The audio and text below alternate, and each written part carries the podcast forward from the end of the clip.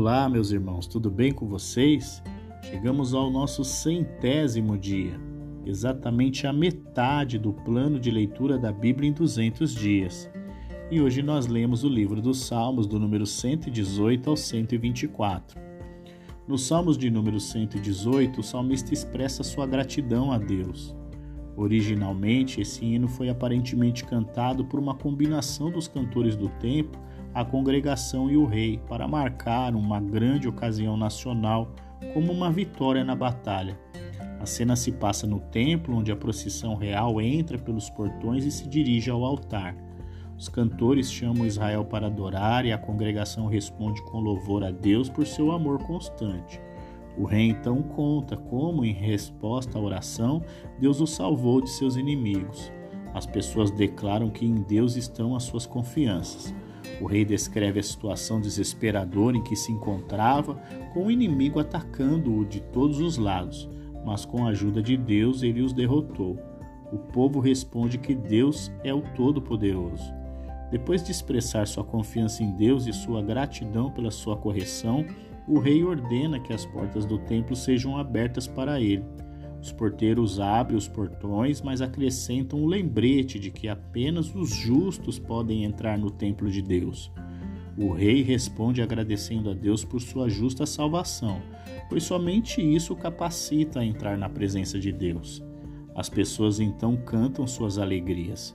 Quando o rei estava à beira de uma derrota vergonhosa, ele parecia um tijolo de construtor inútil que os construtores haviam jogado fora. Agora, com seu triunfo, o mesmo tijolo parece ter sido trazido de volta e feito a principal pedra angular, dando perfeição e caráter ao edifício. Do altar no pátio do templo, os sacerdotes cantam suas boas-vindas, enquanto os adoradores em procissão e agitando os galhos das palmeiras se aproximam. Os ramos de palmeiras dão a aparência de unir os adoradores enquanto eles cercam o altar em preparação ao sacrifício. Antes do início da cerimônia de sacrifício, o rei, seguido pela congregação, oferece uma ação de graças final. No Salmo de número 119, o salmista faz um poema com elaborada exaltação à palavra de Deus. Este salmo é uma longa meditação dirigida a Deus sobre as excelências da sua lei.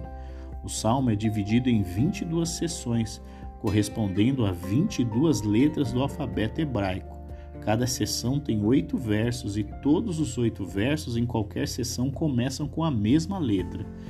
Dos versículos 1 ao 16, em uma declaração de abertura confiante, o salmista expressa a felicidade desfrutada por aqueles que vivem de acordo com a palavra de Deus. O salmista então se dirige a Deus orando para que ele mesmo entenda a sua palavra e seja obediente ao segui-la.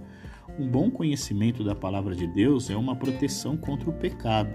Este conhecimento é obtido pedindo a ajuda de Deus para entender o seu ensino, refletindo sobre ele e declarando-o aos outros. Acima de tudo, a pessoa deve ter prazer na palavra de Deus e desejar conhecê-la e praticá-la. Os versículos do 17 ao 32, o salmista sabe que se ele deseja ser guiado pela palavra de Deus, sua vida será cheia de propósito e significado. Embora ele possa estar inseguro sobre o seu futuro, zombado por amigos ou perseguido por governantes, ele sempre será leal à palavra de Deus. Isso lhe dá confiança em Deus mesmo quando está em perigo. A palavra de Deus o fortalece. Ele, portanto, ora por maior compreensão e maior força interior para recusar o que é mal e escolher o que é bom. Os versículos 33 a 48, para o salmista, a vida é construída em torno da devoção à palavra de Deus. Ele não quer ser desviado tentando ganhar riqueza ou prestígio. O que ele mais teme é desagradar a Deus. O que ele anseia é uma vida dirigida por Deus por meio de Sua palavra. A palavra lhe dá segurança de salvação, que por sua vez lhe dá coragem para responder aos que zombam dele confiança para viver na liberdade que Deus lhe deu e ousadia para falar de Deus aos governantes da nação. Os versículos 49 a 64, a palavra de Deus traz conforto ao crente sofredor, mas também desperta sentimentos de justa ira contra aqueles que deliberadamente ignoram os padrões de Deus. No entanto, o salmista não permite que o desânimo o domine. Ele ganha vigor renovado com uma nova meditação na palavra de Deus. O amor à palavra leva ao gozo do próprio Deus, produz uma vida de obediência e oração, traz ódio dos ímpios, mas o crente encontra uma nova amizade entre aqueles que compartilham seu amor por Deus. Os versículos 65 e 80 em um mundo de pecado, o entendimento da palavra de Deus é essencial para guiar os piedosos no caminho certo. Quando eles se desviam do caminho de Deus, Deus pode enviar aflições para trazê-los de volta.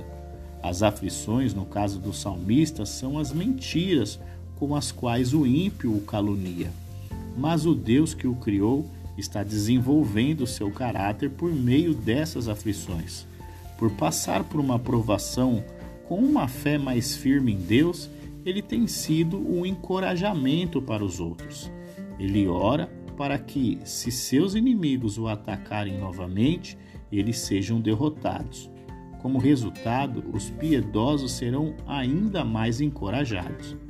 Dos versículos 81 a 96, durante períodos de sofrimento, o salmista às vezes se perguntava por que Deus demorou a agir para salvá-lo conforme prometeu.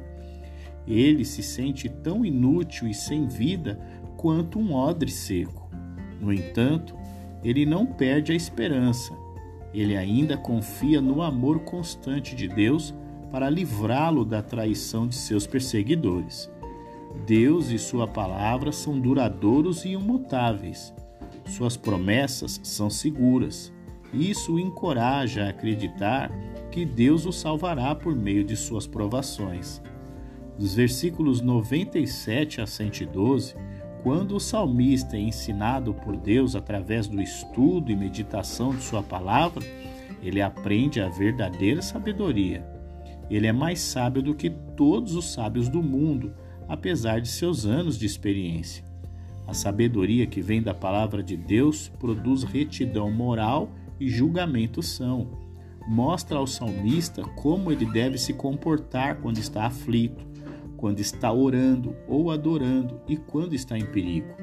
Isso lhe dá uma alegria constante e profunda. Nos versículos 113 a 128, outro resultado de amar a palavra de Deus é o ódio a tudo que é mal e a tudo que impede a busca do bem. Deus punirá aqueles que deliberadamente se rebelam contra a sua palavra. Essa é mais uma razão pela qual as pessoas devem temer a Deus e obedecê-lo. Em vista de sua própria obediência e da promessa de Deus, o salmista pede a Deus que o salve daqueles que o perseguem e violam a lei dele. Seus inimigos desprezam a lei de Deus mas ele se agrada dela. Os versículos 129 a 144, tão maravilhosa é a instrução da palavra de Deus que o servo leal de Deus tem fome de saber mais a respeito. Ele sabe que, seguindo a palavra de Deus, tem vitória sobre o pecado e a tentação. Ele chora ao pensar que as pessoas pisoteariam tais nobres ensinamentos. A irreverência deles o causa ainda mais tristeza, pois eles estão se desligando do conhecimento de Deus. Somente por meio da palavra de Deus as pessoas podem desenvolver um verdadeiro entendimento da justiça, retidão e fidelidade de Deus.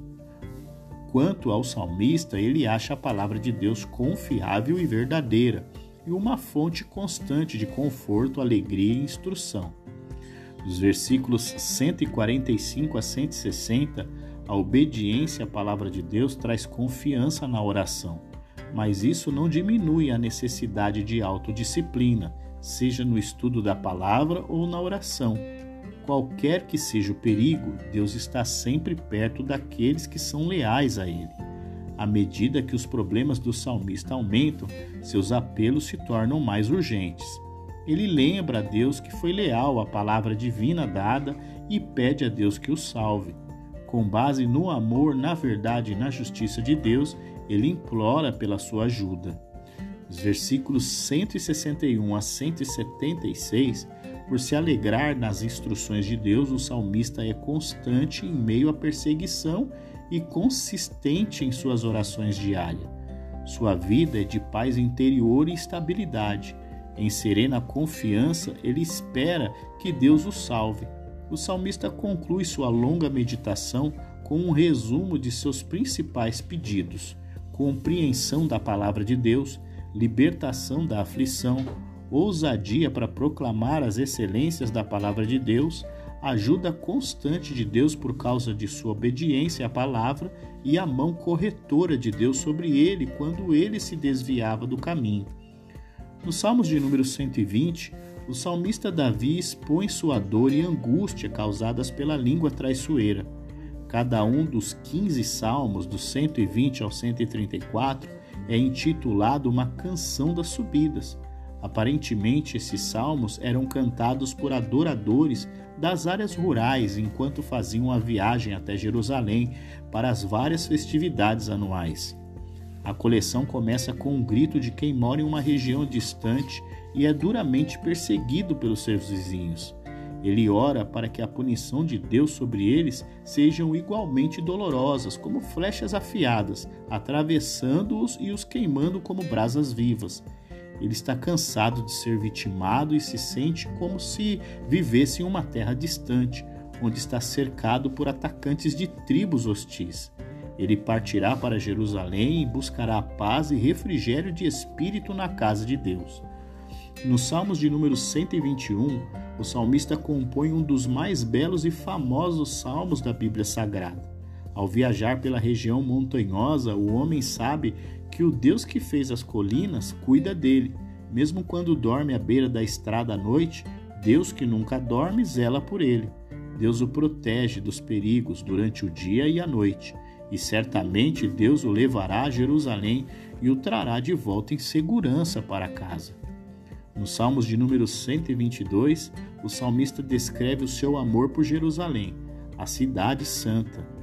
Na empolgação da expectativa, o viajante imagina seu sonho realizado. Ele se lembra de um salmo de Davi que se retrata finalmente em Jerusalém, como Davi fez uma vez. Ele a vê como uma cidade bonita e bem construída, onde as tribos de Israel estão unidas em sua adoração a Deus e onde Deus governa o seu povo através do trono de Davi. Ele ora para que Deus sempre preserve a cidade e faça prosperar o seu povo. Ele mesmo fará tudo o que puder pelo bem da cidade.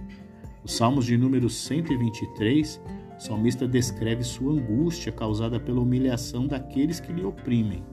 Pessoas ímpias zombam do pobre viajante e de outros que agora se juntaram a ele, por suportar tais dificuldades apenas para assistir a um festival religioso em Jerusalém. Os adoradores pedem a Deus que lhes dê algum alívio, silenciando aqueles que zombam deles. Nos Salmos de número 124, nosso último salmo deste dia, o salmista dá graças a Deus e testemunha de grande livramento concedido pelo Senhor. Os viajantes perseguidos relembram mais uma vez a experiência de Davi e cantam um dos seus salmos que refletem sua própria experiência. Assim como Davi foi perseguido, eles também são. Somente pela graça e poder de Deus eles foram protegidos de um tratamento muito pior. Seus inimigos são violentos e destrutivos, como um dilúvio furioso, cruéis como animais selvagens e astuto como caçadores de pássaros, mas os viajantes têm um grande Criador ao seu lado. Concluímos aí o nosso centésimo dia, a metade exatamente do nosso plano de leitura da Bíblia em 200 dias. Eu aguardo você amanhã para o nosso próximo episódio e até lá!